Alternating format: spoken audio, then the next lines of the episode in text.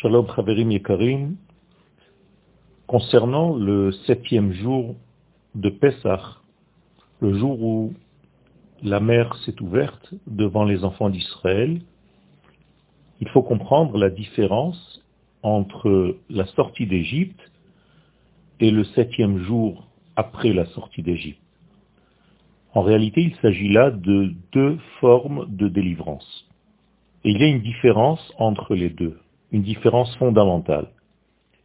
Le Hari Akadosh nous explique que l'essentiel de la descente des enfants d'Israël en Égypte était pour dominer la matière, pour être capable de s'élever et de retrouver les valeurs qui étaient les valeurs d'Israël dans leur essence, ces valeurs qui auraient dû et qui devraient dans l'avenir leur servir pour dévoiler les valeurs de Dieu sur terre.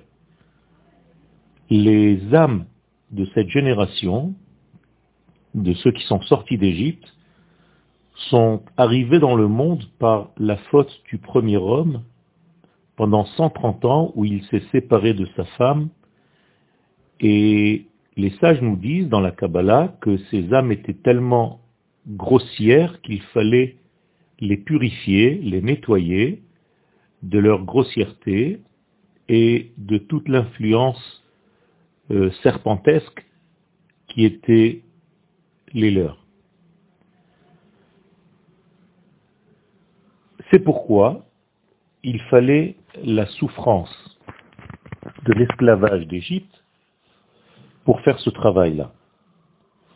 Mon cher Aben, au départ, lorsqu'Akadosh Baruch lui demande d'aller délivrer les enfants d'Israël, comprend que le temps n'est pas encore arrivé, parce que justement, il ne voyait pas encore comment la grossièreté de la matière pouvait déjà disparaître après si peu d'années en Égypte.